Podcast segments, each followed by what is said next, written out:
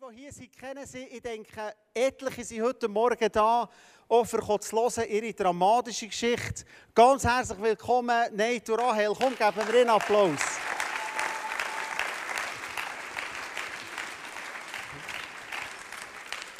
Ihr werdet näher hören, dass Sie heute Morgen da sind. Kommt doch ein bisschen näher zu mir. Dass Sie heute Morgen da sind, ist wirklich ein Wunder. Das wollen wir ein bisschen hören. Wir haben sie aussenden nach Jordanien.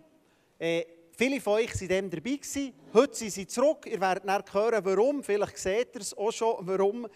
Äh, äh, ich würde mal anfangen sagen mit dir, Nate. Nate, äh, ihr seid nach Jordanien gegangen. Äh, gib uns doch so ein bisschen einen kurzen Einblick. Wie war der Start? Gewesen? Äh, wie seid ihr angekommen? Kulturschock? Wo wohnt ihr? Irgendeinem Beduinenzelt oder habt ihr eine Wohnung? Oder, nimm es doch ein bisschen da rein. Wie war der Start in Jordanien? Ja, genau. Wir sind da Mitte Januar ausgereist ähm, und der, sind dort sofort so in eine Community rein, die uns geholfen eine Wohnung zu suchen. Und wir leben in Jordanien, in der Hauptstadt Amman. eine Stadt mit 4 Millionen Leuten. Und wenn man so nah an Osten oder eben Jordanien hört, dann hat er auch die meisten ein falsches Bild. Das ist auch jetzt der Stadtteil, wo wir sind, sehr modern, auch fast moderner als jede Schweizer Stadt und sehr entwickelt. Und wir haben dort in der Nähe der Sprachschule eine Wohnung gefunden, ähm, ja, wo wir jeden Tag zur Sprachschule herlaufen. Und Kulturschock haben wir vielleicht gar nicht so Zeit gehabt, das wirklich zu überkommen. Aber etwas, wo wir wirklich geschockt waren, wo man auch nicht denkt, ist die Kälte. Ähm, es war einfach eiskalt. Also draußen vielleicht ähnlich wie hier, aber drinnen ist es auch fast so kalt, weil es nicht wirklich Heizungen hat. Aber am Morgen bei 7 Grad aufgewacht und ja, das war ein, ein harter Start. Gewesen. Aber dann so nach einem Monat ja, ist es ein bisschen besser geworden und hat so ein bisschen das normale Leben angefangen, wo wir auch mit der Sprachschule anfangen können. Hey Rahel, zu dir eine Frage. Eben, wir haben gehört, Sprachschule, das ist das eine, das andere. Ihr seid hier einem Team dabei. Nimm es doch klein, wie sieht so ein Alltag aus? Vielleicht auch für dich. Was macht ihr? Wie, wie müssen wir uns das vorstellen? Ja, aber wir ähm, wechseln uns ab mit der Sprache. Der ähm, Nathanael geht am Morgen, geht er ähm, ins Arabisch und ich am Nachmittag oder umgekehrt. Und ähm, genau, hauptsächlich wegen der Elea dass jemand bei ihr ist. Und dann zusätzlich sind wir in einem Team.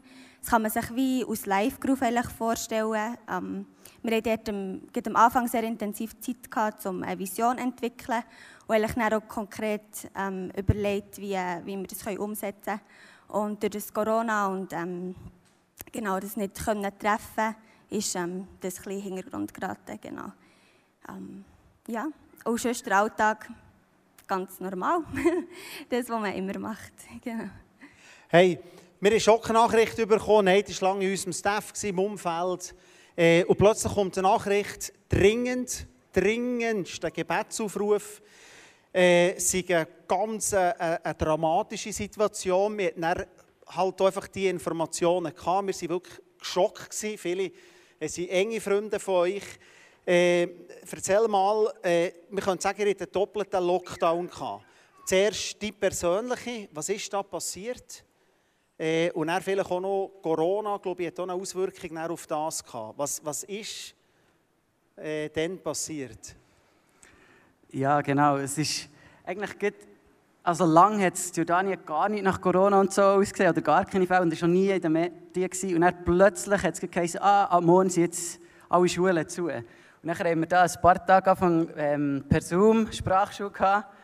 Und dann, am zweiten Tag, echt mit der Sprachschule, ist mir plötzlich schlecht geworden, wie aus dem Nichts. Also ich habe nichts gespürt vor dran. Und dachte, ja, auch wegen dem Essen plötzlich ich ins Bad müssen säckeln und habe mega viel Blut erbrochen. Und bin dann von diesem Moment an extrem schwach gewesen, aber unsere Community, die hat da äh, Krankenschwestern und äh, also ein gutes so Notfallprozedere, wo sie gerade kommen und die haben gesagt, hey, wir müssen sofort in Notfall. Und ich habe selber noch nicht so gecheckt, wie drastisch das war oder wie viel Blut ich auch schon verloren Aber dann auch eben auf dem Weg ins Spital bin ich einfach schon ohnmächtig geworden und dann geht in Notfall und sie haben...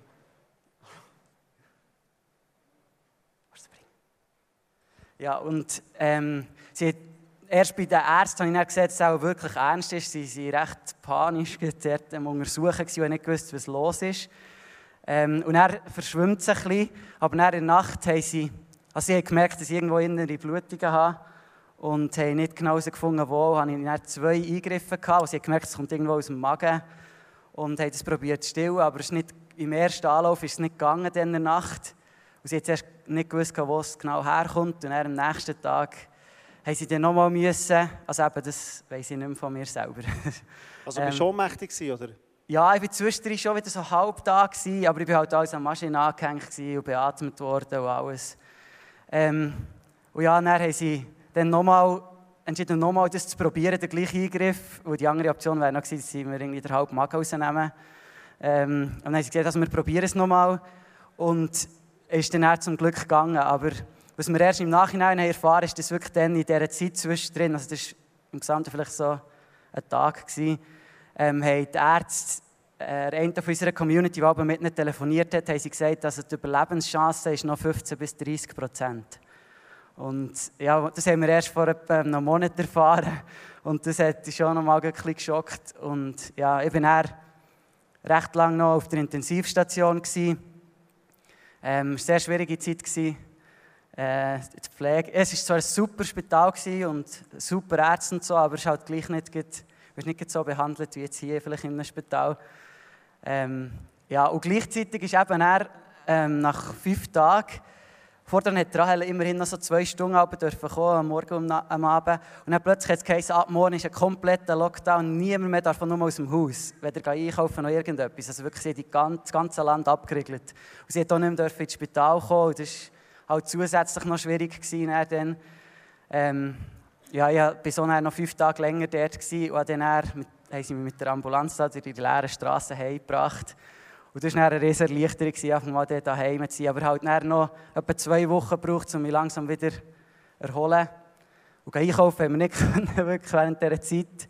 Aber zum Glück ist eine Schweizer Kollegin in der Stadt ist dann zu uns gekommen und zwei Wochen hat mit uns gewohnt dort und uns geholfen in dem Sinne. Also ja, das war eine grosse Hilfe. Wie fest hast du es realisiert? Wie war es für dich? wir haben einfach hier gehört, innere Blutungen, Notfall, dramatische Situation. Wie war es für dich als Frau? Gewesen? Was hast du mitbekommen? Wie bist du mit dem umgegangen? Ja, ich glaube, ich bin von Natur aus recht ähm, gelassen, auch wenn es so Krisensituationen gibt. Ich habe es zuerst auch nicht so gecheckt, wie, wie schlimm das ist oder wie dramatisch das ist. Ähm, und genau, ich war auch sehr froh, gewesen, ähm, also als ich das Blut gesehen habe, das war ein brutaler Moment. Ähm, aber dann ähm, konnte ich unserem Leiter anrufen und der ist äh, ziemlich schnell gekommen. Ähm, jemand ist bei der Lea geblieben und genau, dann, ähm, ja, mit der Zeit ähm, ist es, ja, als ich dann heim musste und nicht bei ihm kann sein, äh, können sein und nicht gewusst, was jetzt genau passiert, ähm, genau, ist, die erste Nacht war recht ähm, eine wache Nacht. Gewesen. habe ich einfach auf einen Anruf gewartet, was jetzt genau ist und was passiert. Ähm, genau. Und als ich dann ihn konnte besuchen und er nicht reden weil er einen Beatmungsschlauch hatte im, im Mund, das ist, das ist sehr brutal für mich, einfach ihn so zu sehen ähm, und nicht können, ja, wie eine Reaktion, oder er hat nicht reagieren er hat nicht antworten ähm, Das war sehr herausfordernd. Aber sonst habe ich mich sehr getragen gefühlt von Gott und sehr einen tiefen Frieden habe ich gespürt. Und ähm, ich wusste, es hat so viele Leute, die für uns beten und das hat mich sehr, sehr gestärkt. Hey Nate, du hast mir gesehen, für dich war es die schwierigste Zeit in deinem Leben. äh, du hast mir gesagt, es war die schwierigste Zeit in deinem Leben. Äh, und gleich hast, hast du mir erzählt, hast du im Spital auch starke Momente erlebt. Was ist denn passiert? Ja, genau. Also eigentlich habe ich mich überhaupt nicht connected oder nach bei Gott gefühlt. Auch auf der Intensivstation, wie ein Stück Dreck bin ich mir dort vorgekommen. Oder echt, ja, sehr demütigend so. Ähm, und gleich habe ich schon von Anfang an erlebt, wie die Ärzte, ähm, der eine Oberarzt, ähm, sehr beeindruckt war, dass ich noch lebe immer und hat gesagt, hey, Gott hat wirklich einen krassen Plan für dein Leben und er hat dir so viel Stärke gegeben und ich sehe es in deinen Augen, hat er mir immer wieder gesagt, ähm, dass er da etwas mehr sieht. Ähm, ja, und es war cool, weil es mehr Ermutigung auch für mich war. Er ist Muslim natürlich, wie der alle. Ähm, und hat aber auch vor der Operation hat er für mich gebetet, so ein muslimisches Gebet, aber das dann jetzt vielleicht für ein paar ein bisschen komisch, aber das ist etwas, was mir fast durchgetragen hat. Ich habe einfach wie gemerkt, ja, also ich habe selber in dem einfach zu unserem Gott gebetet und gesagt, ja, ich brauche wirklich die Hilfe. Und er hat das auch von Herzen geglaubt und ist dort für mich eingestanden, so wie er es halt hat gewusst, wie man es macht. Ähm, und das war mega cool gewesen, eigentlich. Und nachher auch ein anderer Oberarzt, als ich dann nicht mehr auf der Intensiv war, ist mal zu mir gekommen und hat auch nichts zu tun gehabt. Er ist etwa eine Stunde lang neben meinem Bett gehockt und hat einfach reden. Und dann konnte ich dem dort das ganze Evangelium erzählen, ähm, die ganze Geschichte, warum dass wir hier sind, was wir hier machen, was wir wollen machen. Und ja, war sehr beeindruckt. Gewesen. Und das war für mich so ein kleines Zeichen gewesen, von Gott, hey, er braucht mich sogar dort, wirklich in meinem wirklich schlechtesten Moment. So, ja. Hey, jetzt seid ihr hier, wenn wir sie anschauen, wir haben Verdacht, warum sie sind, äh, zurückkommen, kurz in die Schweiz. Rahel, äh, ihr seid hier, was ist der Plan, wie geht es weiter, äh, auch bezüglich auch Jordanien und auch vielleicht... ja, also wegen Geburt, das ist schon der Hauptgrund, warum wir hier sind, aber auch vor allem für mich, weil ich stelle mich gerne auf auf Sachen ein. Und in dem halben, letzten halben Jahr waren sehr viele Sachen, wo ich mich nicht darauf einstellen konnte, die einfach so plötzlich da waren. Ähm, genau, da habe ich einfach, ähm, ja, bin ich sehr froh, dass wir jetzt hier sind, wo ich, wo ich weiss, was mich erwartet, ähm, so ungefähr, genau. Und ähm, ja, unser Plan ist auf jeden Fall zurückzugehen, ähm, spätestens eigentlich Mitte Oktober. Ähm, das Ding ist einfach noch, der Flughafen muss aufgehen in Jordanien, sonst können wir dort nicht rein. Genau, wir gehen zurück und werden äh, weiterfahren mit der Sprache und genau, und so später vorbereiten, für, für wo wir dann weitergehen, ähm, nach Amman. Ja genau, mindestens noch bis Ende nächstes Jahr planen wir eigentlich zu Amman zu bleiben, ja. Aber eben, es ist immer noch sehr, es ist die ganze Zeit sehr strenger Lockdown gewesen. Also von Anfang an, wir haben wirklich sehr lange nur ein zu, ins Nachbarschaftsläden dürfen und ähm, als Familie hat man eigentlich noch ewig nicht raus dürfen und auch jetzt ist immer noch in Nacht äh, Ausgangssperre und von dem her, und eben der Flughafen zu, von dem her ist es einfach sehr ungewiss noch, wenn es wir dann wirklich können oder wie es dann aussieht, wenn wir zurückgehen. Kommen wir langsam gegen Schluss und gehen ein bisschen ins Thema von heute Morgen rein, Family und Mission. Ich habe an beide die gleiche Frage, und zwar, äh, deine Familie kenne ich weniger, Jakobs kenne ich die Kinder mehr oder weniger gut. Äh, Family on Mission, bei beiden habe ich den Eindruck, habt ihr äh, etwas äh, mitbekommen von daheim. Was hat dich, Nate und dir, Rahel, prägt von den Eltern oder von den Großeltern? Oder habt ihr das Gefühl, es hat auch Zusammenhang mit eurem Leben, was ihr heute macht?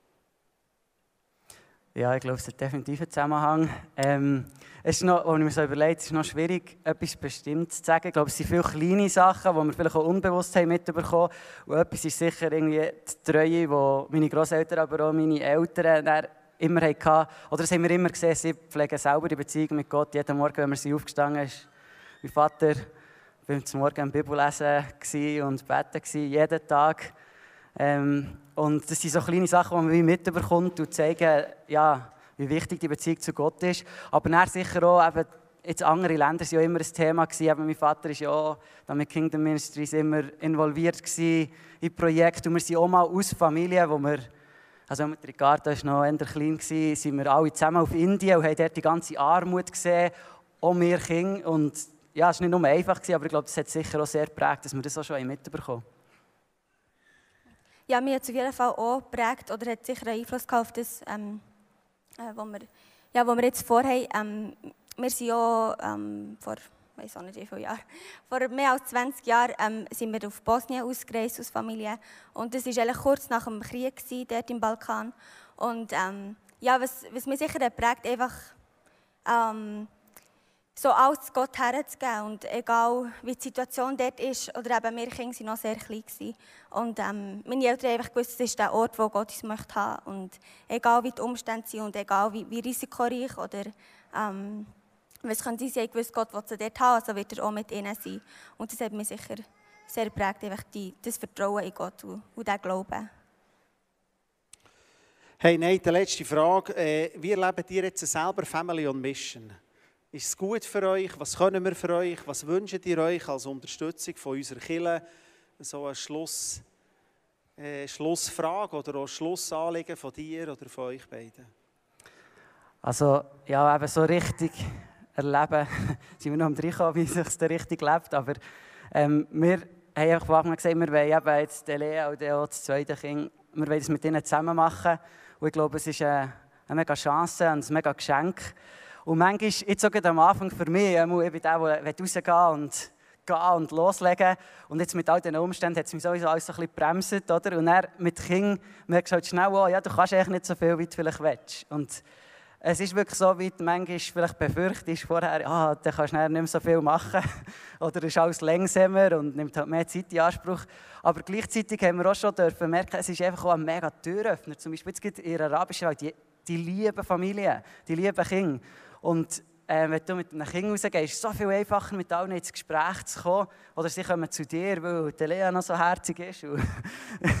ja, es, ich glaube, es ist ein mega Geschenk. Oder eben auch, wie es Rahel erlebt hat, das Kind das miterleben. Und ich glaube, jetzt, sie hat am wenigsten Angewöhnungszeit gebraucht von uns allen. Ähm, sie ist einfach dort, wo sie ist und ist zufrieden. Ähm, und ja, wir wollen sie einfach in dem mitnehmen. Und ich glaube, Gott hat uns als Familie zu diesem berufen und wollen das zusammen machen. Genau, und jetzt und für eine gemeinsame grosse Familie ähm, ja, ist eben auch, wie Rahel schon gesagt hat, ein mega Geschenk gewesen, dass wir schon dürfen merken, wie ihr seid alle in dieser Krisensituation hinter uns gestanden. Das hat uns wirklich gedreht und hat, glaube ich, wirklich viel verändert. Und ja, ich glaube, das ist schon das, was wir weiterhin können. Füreinander einstehen, jetzt nicht nur für uns, sondern gegenseitig als gesamte Family füreinander einstehen im Gebet und einander zeigen und ermutigen, dass man hintereinander steht. Und ja, ich glaube, das ist in solchen Situationen das, was ihm wirklich trägt. Hey, danke vielmals, das wollen wir machen. Äh, danke für alle, die in dieser Zeit. Ich habe gemerkt, es war dramatisch. Blut war für uns klar, das ist nicht etwas Gutes, innere Blutungen. Es ist ein Wunder, dass wir hier sind, den Gott will wir anbeten, wir wollen für euch weiterbeten.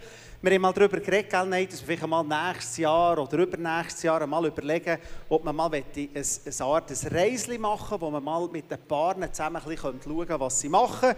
Äh, wir beten auch in der arabischen Welt, ich bin selber viel da, dass es irgendwann noch ein Bübli gibt, oder? Das ist ja so die dritte Frage, do you have children, oder? Und dann, you have a son. Und dann, wenn du siehst, bei mir ist es aber so, ja, ich habe drei Töchter. Ah, are you still working for more? Sage ich, nein. Von dem her, danke vielmals, dass ihr da seid. Hey, beten wir den Gott an. Ich glaube wirklich, das ist ein Wunder, dass sie da waren heute. Mel, danke, bist du da mit deiner Band und gehen wir rein, stehen wir auf, äh, gehen wir rein miteinander in eine äh, Worship-Zeit. Yes, es freut mich mega, dass wir da sein dürfen. mein Herz teilen, einerseits als, als Family-Leiter eben auch, aber auch andererseits, äh, ja, einfach das ganz Persönliche, was, was uns bewegt ich bin schon angekündigt worden mit Thurgau-Deutsch. Äh, wer Schwierigkeiten hat, mich zu verstehen, soll sich übersetzen lassen. Oder äh, wir haben ein paar Ex-Studenten da. Wo sind die? Sehr cool, es freut mich besonders. Sie haben eine Woche schon mit mir verbracht und kommen trotzdem noch da Die sind langsam Profi in mich verstehen. Genau, geht dort rauf, äh, wenn ihr es nicht versteht. Und sonst können wir dran halt immer mal fragen, ob sie es äh, dann auf YouTube übersetzen lassen, übersetzen lassen mit, äh, oder Untertitel machen auf Berndeutsch oder so. Also, ihr könnt das nachschauen. Hey, mich freut es mega, zum dürfen da sein, wo Jakobs auch da sind. Und mir den Steilpass geliefert haben für die heutige Predigt. Ich kenne Jakob seit ein paar Jahren, vor allem auch den Nate, mit ihm zusammen ein ISTL gemacht. Und etwas, was ihn immer wieder beschäftigt hat, etwas, was er immer wieder vorgebracht hat, ist die Mission gewesen, seit Jahren. Und jetzt zu sehen, wie sie parat sind zum Gehen und den Preis zu zahlen, ist das, was mich berührt. Und jetzt merke ich, hey, da sind Leute, die von das leben, was ich davon träume. Und ich glaube, sie sind nicht die Einzigen, sondern es gibt noch ein paar mehr, die das schon machen. Ist besser? Ja, yes, super. Ich bin immer so froh um die Techniker. Äh, Dan hat heute Morgen, ja, geben wir einen Applaus. Heute Morgen um halb zehn ist er gekommen und gesagt, du, ähm, es läuft noch nichts, mal schauen, wir werden jetzt hoffentlich hin. Der Silo ist schnell gekommen, mega schnell angefahren, hat alles wieder angebracht. Wir sind viel, viel mehr für eure Arbeit. Hey, das Thema ist Family on Mission. Und wir gehen rein für das tiefe Chronik. Ähm, und dort ist nicht immer ganz so einfach. Darum habe ich euch einen Stammbaum mitgebracht von ein paar Königen. In der Chronik, die meisten kennen es, gibt es ein Südreich und ein Nordreich. Südreich mit Jerusalem als Hauptstadt. Dort ist es Zeit lang, der Josaphat, ist er der König gewesen. Und er ist ein guter König, er hat Tag gemacht, was Gott wollte. Ahab kennen wir ebenfalls, oder viel von euch. Die Geschichte mit dem Elia, ein Mann, der nicht Tag gemacht hat, was Gott wollte, sondern immer das Gegenteil. Der Josaphat hat eigentlich das gemacht, was Gott wollte, aber hat einen Fehler gemacht. Einen frappanten Fehler. Und zwar hat er seinen Sohn, der Joram, verheiratet mit der Tochter, von der, äh, mit der Tochter von, vom Ahab, mit der Atalia. Und wo der Josaphat gestorben ist, ist der Joram König geworden. Und der Joram ist unter einem Einfluss gestanden vom Ahab und seiner Familie und der Joram ist völlig weggehalten vom Glauben. Er ist schon bald gestorben, nach acht Jahren, und sein Sohn, der Ahasia, ist König geworden. Aber der nicht lang, ein Jahr, und dann ist aber er gestorben. Und dann hat Atalia gesagt, das ist mein Moment. Und sie hat sich zur Königin gemacht. Anstatt dass es weitergegangen wäre mit dem Joasch. Sie hat alle Leute umgebracht, alle Kinder und Großkinder hat sie alle radikal ausgelöscht, damit sie die allein herrschende Person ist. Josheba, ihre Tochter, hat das geschnallt, was da kommt und hat sofort den Joasch genommen, er war mal eins und hat ihn in den Tempel gebracht. Das heißt in die Schlafkammer vom Tempel. Warum? Die Jojada war ihr Mann und der Hohepriester von dort mal. Und der Joasch ist sechs Jahre lang aufgewachsen im Tempel beim Jojada. Und ich da kurz in die Geschichte hineinnehmen. 2. Chronik 22 bis 24. Was heißt, Jojada hat sechs Jahre lang für den Joas geschaut. Zusammen noch mit anderen wahrscheinlich. Aber er hat ihn prägt, er hat ihn vorbereitet auf seine Aufgabe. Und er heißt es, wo der Joas siebni geworden ist, hat Jojada alle Mut zusammengenommen und hat ihn zum König gemacht. Die Jojada ist da wahrscheinlich über 90 gewesen. Er muss über 90 sein. Wie alt, weiß man nicht genau und hat den Joas zum König gemacht. Er hat alle Leviten und Priester zusammengerufen und gesagt: Hey, weißt du was, macht eine Mauer, eine menschliche Mauer um den Tempel herum und um den Joas herum. Wir setzen jetzt den rechtmäßigen König ein in sein Amt. Und ihr sind da dazu da, ihn zu bewachen. Und hat ihn eingesetzt. Und nach dieser Einsetzung hat der Hohepriester Jada gesagt: Lasst uns alle Baals-Tempel, alle Baals-Altäre, alles abreißen und hat neu wieder die Priester eingesetzt, ihre Ämter. Der Joas hat das mitbekommen und ist ein Teil geworden von dem. Er hat nachher den Tempel renovieren lassen. Leider können wir da die Geschichte nicht ganz beenden, weil Jojada ist irgendwann gestorben. Und wo der Jojada gestorben ist, ist der Joas, der König, unter schlechten Einfluss gekommen. Und der Joas hat alles wieder rückgängig gemacht. All das, was der Jojada gemacht hat, hat er wieder rückgängig gemacht. Er hat Baals Götzenbilder wieder aufgestellt. Sind dort wieder Gott arbeitet, eben nicht der richtige Gott, sondern Götze.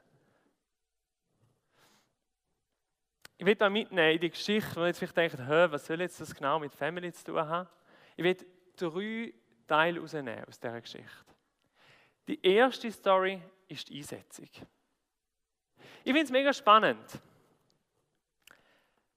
dass ein Onkel ein hoher Priester, der ein Onkel ist, sagt, ich übernehme Verantwortung für einen einjährigen Bub. Und sagt, ich präge den Bub. Er ist einjährig, er hat sechs Jahre lang dem geschaut. Er sagt, das ist mein Bub, wo ich in ihn investiere. Und er ist so weit gegangen, dass er gesagt hat, mit siebni setze ich dich ein in deinen Dienst. Mit siebni setze ich dich ein in deine Berufung. Und hat dann Leute zusammengerufen. Alle Priester, die, die abgehen und die, die gerade gekommen sind an diesem Tag, hat die alle zusammengenommen und gesagt, lasst uns das zusammen machen. Und er hat eben die Mauer machen lassen von Priestern um den Joas herum und um den ganzen Tempel herum. Und dann hat er den Joas eingesetzt. Und nachher ist er angestanden, die Jojada, und hat gesagt, lasst uns einen Bund schliessen zwischen Gott und dem König und dem Volk. Schaut, ich sehe zwei Sachen daraus, die mich bewegen. Das eine ist, nicht ein Vater hat Verantwortung übernommen von dem Bub, sondern es war ein Onkel. Ein Onkel, der gesehen hat, was es braucht. weil der Vater auch nicht mehr da war. Ich merke immer mehr, ich glaube, Familie bedeutet mehr als einfach Mutter, Vater und zwei Kinder, vielleicht in gewissen Kreisen vier Kinder. Das ist egal, wie viele Kinder. Aber ich glaube, etwas liegt da in, dieser Geschichte, wo sagt, ein Mann oder eine Frau übernimmt eine geistliche Verantwortung für ein Kind und sagt, in den investiere ich, für den bete ich, für den bin ich da. Schau, das ist etwas, was ich mir wünsche, für mich selber, aber auch für uns als GPMC. Und wo ich glaube, wird auch in hohem Maß an vielen Orten gelebt. Wo übernehmen wir verantwortlich, Verantwortlichkeit für jemand anderes? Das können Kinder sein, logisch, die eigenen. Das kann aber auch sein, Gotti oder Götti-Kind. Das kann aber auch sein, dass es ein Ausländer ist, wo du sagst, der ist gerade frisch hierher für den stehe ich ein. Es kann auch sein, dass ihr ein älteres Ehepaar sind, wo Kinder schon aus dem Gröbsten draussen haben oder ganz draussen haben. Und dann sehen, wie viele junge Ehepaare Kinder bekommen und irgendwie am, am Anschlag sind. Und sagen, hey, es wird ihnen so gut tun jemand zu haben, eine Familie, wo sie dürfen Wo sie wissen, da kommt auch mal Hilfe, wenn man Hilfe nötig hat. Die beten für einen. Die machen auch einen gewissen wichtigen Moment, ruft die Leute zusammen und man steht zusammen für etwas. Ich glaube, Familie ist dort, wo eine Gruppe von Leuten füreinander sorgt und füreinander da ist. Egal, ob es, wir reden jetzt nicht von der Kernfamilie, sondern ich rede von Single, von Ehepaar, von, von, von Kernfamilie, von Großeltern, von allen. Ich glaube, da, ist Familie, wo Gruppe zusammenkommt und füreinander schaut. Wie viele Singles gibt es, die sich wünschen dürfen, bei einer Familie einfach anzuhängen? Wo man Single sein nicht definiert als bald mal verheiratet, in der Warteschlaufe, sondern wo man Singles sehen als ein Teil von Familie, weil sie ein Teil von Familie sind.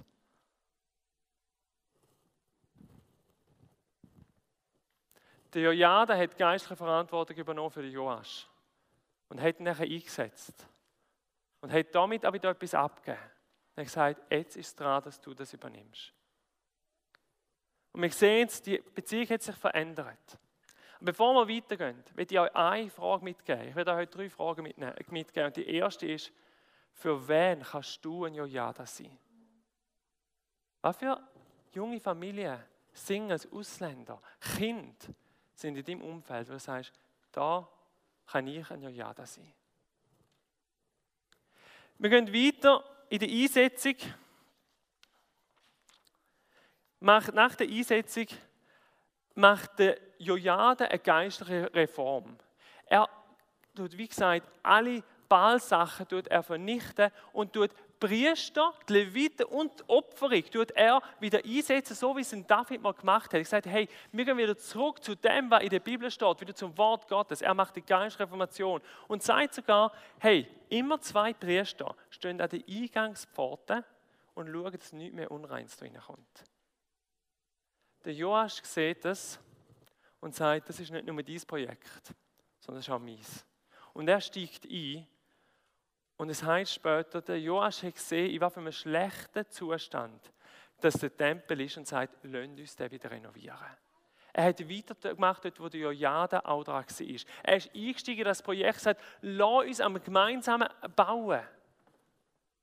Und für mich steht da der Tempel für das Reich Gottes.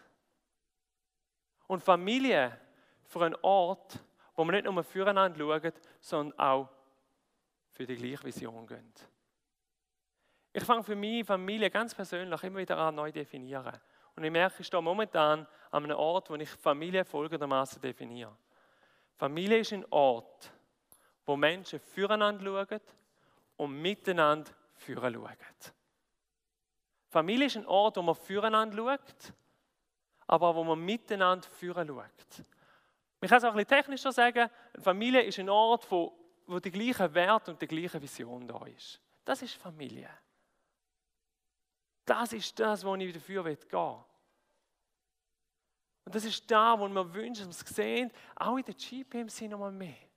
Stände, wo, wo es nicht mehr darum geht, einfach um ich und meine Kinder, sondern es darum geht, wo wer gehört noch da dazu? Wer gehört zu dieser Familie dazu, wo wir füreinander schauen? Wer für eine Vision haben wir, wo wir miteinander gehen? Was für eine Aussicht haben wir? Vielleicht ist es das Quartier, vielleicht sind es Ausländer, vielleicht ist es irgendetwas, aber ich glaube, wir wollen gemeinsam Reich Gottes bauen. Und das Bild von dem Jojada, wo Hand in Hand mit dem Joas baut, ein Bild von dem, was wir sehen wenn ich sehen wo Väter und Söhne, Mütter und Töchter, Singers und Ehepaar, wer auch immer, miteinander fürs Gleiche geht und einsteigen in das Projekt. Und darum möchte ich dir eine zweite Frage stellen. Für was lebst du als Familie? Lebt ihr als Familie? Vielleicht und da muss man da noch eine Vorfrage stellen, weil es ist überhaupt deine Familie? Und wenn das klar ist, für was gönnt ihr als Familie? Ich glaube so, dass die Geschichte von dieser erweiterten Familie ist etwas, und da machen wir jetzt vielleicht einen kurzen Exkurs, ein bisschen weg von der Geschichte, einfach in unser Herz hinein, wo uns bewegt, Miriam und mich als, als Family-Leiter, und merken, das bewegt uns. Wie können wir erweiterte Familie leben? Und ich sehe es noch nicht ganz genau, aber ich merke, da ist irgendein Ziel, ich sehe einen Schatten, ein Abbild von einem Ziel, wo ich sage, und auf da lohnt sich hinzulaufen.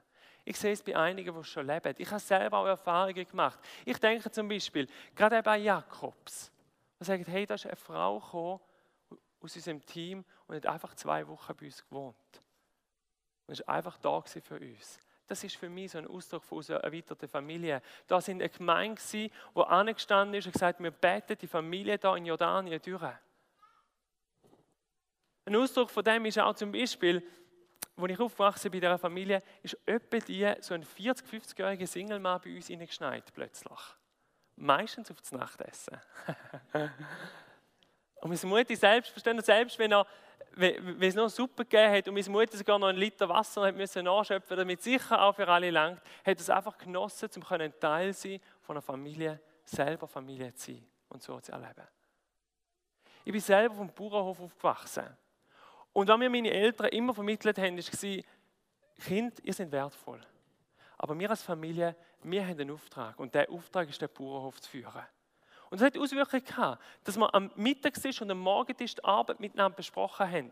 Und wir Kinder können mitreden. Und die Eltern haben uns ernst genommen. Und haben die Einwände, die Bedenken, die Vorschläge ernst genommen.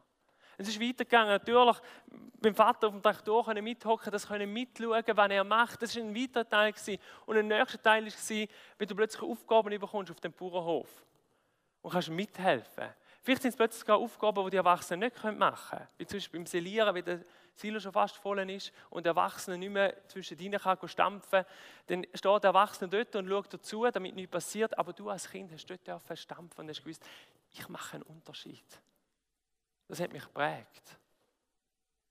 Und wir merken, wir als Familie wünschen uns so eine Bauernhofstruktur. Auch, also ich, ich habe zwei linke Hände. Genau. Ich werde nie einen Bauernhof haben, aber ich wünsche mir das. Ich wünsche mir, dass meine Kinder sehen, wenn ich am Arbeiten bin. Ich wünsche mir, dass meine Kinder ein Teil sind vom Act und sich als Teil vom Act fühlen, mit der Zeit den Grill schmeißen oder was auch immer. Aber ich will, dass wir zusammen eine Mission haben.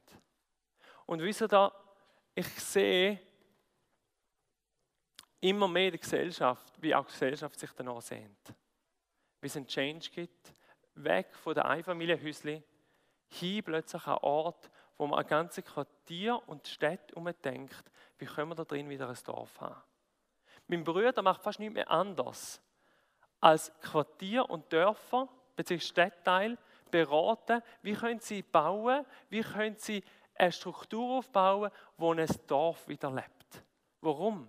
Wir gehen wieder zurück zu dem Gedanken von früher, was man zum Beispiel geheißen hat, ein Kind braucht nicht Eltern, es braucht ein Dorf, das es erzieht.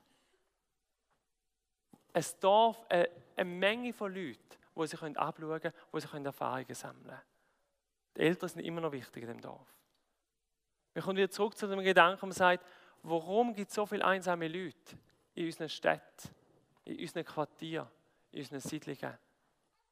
Immer wieder Geschichten von Leuten, die sterben, die niemand mitbekommt. Wir wollen wieder Community leben. Ich glaube, die Welt wartet auf Familie.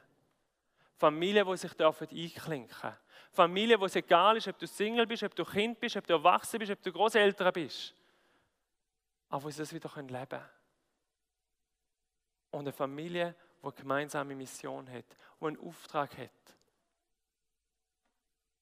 Und wer könnte diese Familie bieten, wenn nicht wir? Freunde, ich glaube, da haben wir einen Auftrag. Da haben wir einen Auftrag, hier in der Schweiz, anfangen, so eine Familie zu kreieren. Wir merken, die Welt sehnt sich danach. Die Welt sehnt sich danach um Gemeinschaft und dort innen wird sie Gott erleben. Darum die zweite Frage, die ich euch gerne mitgebe, ist, welche Mission habt ihr als Family? Für was gönnt ihr? In eurer erweiterten Familie. Eben, vielleicht müssen wir mal überlegen, wer ist überhaupt meine erweiterte Familie? Wer gehört da dazu? Ich will gerne zu einem dritten Punkt gehen, weil ich glaube, wir können das Leben oder die Geschichte nicht aufhören da. Das wäre zu schön. Aber wir verpassen den Hauptaspekt. Und zwar ist das Ende von diesen beiden Männern. Das Ende von diesen beiden Männern ist speziell. Diojada, er stirbt mit 130. Ein überbiblisches Alter, by the way. Eigentlich wäre es noch 120 geworden in dieser Zeit. Er, er hat länger gelebt. Und Jojad war ein hoher Priester. Und der hohe Priester ist nicht irgendwo beerdigt worden, sondern der hohe Priester heißt, er ist beerdigt worden bei den Königen. Bei den Königen ist er beerdigt worden. Und in dem Moment ist aber etwas auch passiert. Der Joasch ist leider unter schlechten Einfluss gekommen. Wahrscheinlich schleichend. Aber immer mehr ist der Einfluss sichtbar geworden. Plötzlich hat er angefangen, am Baal wieder zu dienen. All die Reformen, die der Jojada gemacht hat, hat er wieder gestrichen.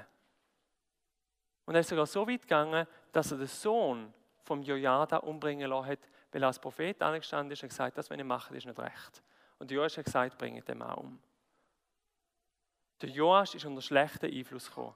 Jetzt, mit so einer Familiengeschichte, wie der hat, wie er gesehen im Stammbaum, verstehe ich, wie das nicht so ein stabiler Typ war.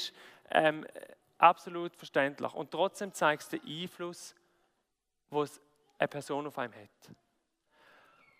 Und ich habe mir lange Gedanken gemacht, warum ist das? Was ist mit dem Einfluss? Warum endet die Geschichte so? Und plötzlich habe ich angefangen, einen Switch zu machen und habe mir überlegt, hey Freunde, da ist ein hoher Priester, der bei den Königen beerdigt wird. Für die Juden ist das ein Mann, der hoher Priester und König gleichzeitig ist. Der Mann, der Jada, ist ein Abbild für unseren Jesus im Neuen Testament. Unser Jesus ist gekommen als König. Wird betitelt als König von Juden, als König der Menschen. Und im Hebräer lesen wir, wie er auch der hohe Priester ist. Jesus ist der König und der hohe Priester. Und wisst ihr was? Es entspannt mich. Wisst ihr warum? Plötzlich habe ich gemerkt, hey, in dieser ganzen Geschichte von Family on Mission, die mich enorm herausfordert, ganz ehrlich, wenn ich zwei Themen sagen die mich herausfordern in meinem Leben, ist erstens Family und zweitens ist ein missionaler Lebensstil. Es ist nicht so, dass das mir einfach fällt, gerade ganz im Gegenteil. Es ist da, wo mir am meisten mich herausfordert. Aber ich habe gemerkt, ich bin nicht nur immer der Jojada, sondern ich habe selber einen Jojada. Ich habe einen König und Hohepriester, einen Jesus, der für mich da ist. Er, der selber Familie gebaut hat. Er ist der, der für mich betet. Er ist der, der mich einsetzt. Er ist der, der mir meinen Dienst gibt. Er ist der, der Familie lebt. Und er ist der, der das Reich Gottes baut und sagt, Johannes, komm rein. Dort, wo ich am Bauen bin, will ich, dass du auch baust. Und das entspannt mich. Und ich merke, ich bringe es nicht an. Aber ich habe ja ja, ich habe einen Priester, der für mich da ist. Und es zeigt mir gleichzeitig auf, es ist eine Warnung. Die Warnung ist, prüf, unter welchem Einfluss du stehst. Stehen wir unter dem Einfluss von Jesus im hohen Priester oder von jemand anderem? Das ist meine dritte Frage an euch. Schaut, ich will ganz ehrlich sein gibt Zeiten in meinem Leben, wo ich plötzlich merke, ich komme schleichend unter anderen Einfluss. Zeiten gegeben, wo ich sehr viel Serien geschaut habe, und Serien schauen ist grundsätzlich nicht schlecht, aber plötzlich habe ich gemerkt, wie das einen Einfluss in mein Leben bekommt. Wenn ich Abend am 10 Uhr dort hocke, denke ich, hm, noch eine Serie, 45 Minuten, das passt jetzt gerade noch. Aber meistens wird der zweite und der dritte. Und es ist plötzlich 12 und 1 geworden. Und meistens bleibt es nicht bei dieser einen Abend, sondern es gibt plötzlich mehrere pro Monat, plötzlich mehrere pro Woche. Und irgendwann merke ich, beziehungsweise meistens merkt es meine Frau zuerst, dass ich unter schlechtem Einfluss bin und nicht mehr gleich lebe. Und dann denke ich mir, Mann, ich war so ein Double. Anstatt zwei Stunden Fernsehen schauen, hätte ich gescheiter zwei Stunden Bibel gelesen. Aber ich muss euch ganz ehrlich sein, ich weiß heute eins, das ist utopisch. Ich werde nicht zwei Stunden Bibel lesen am Abend am 10 Uhr. Werde ich nicht machen. Aber ich habe etwas gemerkt. Ich habe meinen Einfluss kappen. Ich habe als erstes mit Jesus merken, wo ist der schlechte Einfluss. Und den Einfluss kappen und sagen, weißt du ich will das nicht mehr länger. Ich kann wegkommen von dem. Und einfach sagen am 10 Uhr, okay, ich gehe jetzt schlafen. Das ist nicht sehr geistlich. Vielleicht schaffen wir es noch fünf Minuten zu beten. Aber ich komme mit unter den richtigen Einfluss. Und meine Frage an dich ist, unter welchem Einfluss stehst du? Stehst du unter dem Einfluss von Jesus? Oder vielleicht eher unter dem Einfluss von schlechten Menschen in deinem Leben? Stehst du unter dem Einfluss vom Wort Gottes oder vielleicht mehr von der Serie? Stehst du unter dem Einfluss vom Heiligen Geist oder vielleicht mehr vom Alkohol? Unter welchem Einfluss stehen wir, ist entscheidend, wie wir enden. Wir sehen es beim Joasch. Oftmals ist es nicht so ein krasser Change, oftmals nur schleichend. Aber es verändert uns. Darum ist entscheidend, unter welchem Einfluss wir stehen. Und ich will zum Schluss kommen und euch eine Zeit geben, jetzt, sie das Lied ausspielen, die Band um die, über die drei Fragen nachzudenken. Für wen kann ich ein Ja sein? Für wen kann ich Verantwortung übernehmen? Wie bauen wir als Familie das Reich Gottes? Oder wer ist überhaupt meine Familie? Und unter welchem Einfluss stehe ich? Nehmt euch die Zeit, das mal nachzudenken darüber. Ich werde nachher zum Abschluss beten. Vater, du hast uns rausgerufen. Du hast selber gekommen, Jesus, in die Welt hinein, um eine Familie zu gründen mit deinen Jüngern mit all diesen Leuten kommen und du hast eine Mission gehabt. Und Herr Jesus, lehre uns das wieder neu, wie wir können Familie leben können. Wie wir können Familie leben wo, wo über unseren Haushalt ausgeht. Und wir können Familie leben, wo wir eine Vision haben und gemeinsam gehen. Vater, ich bitte, dass du dich erbarmst, aber über uns dort, wo wir noch so unwissend sind. Und dass du uns hilfst, so wie Jakobs, den Preis zahlen, den es braucht Dort, wo es nicht einfach ist, dort, wo man manchmal verschiedene Ansichten hat, dort, wo man verschiedene Bedürfnisse hat, wenn wir in verschiedenen Lebensphasen sind. Aber Vater, bitte, dass du uns wächst für das.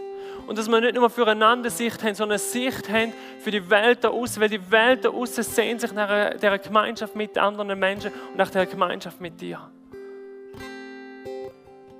Vater, bitte hilf uns, hilf du mir, auf dem Weg zu gehen, wo wir so Familie sind sagen, wir haben eine Mission miteinander. Wir haben einen Bauernhof, den wir zusammen führen. Wir haben einen Auftrag, den wir gemeinsam angehen. Amen.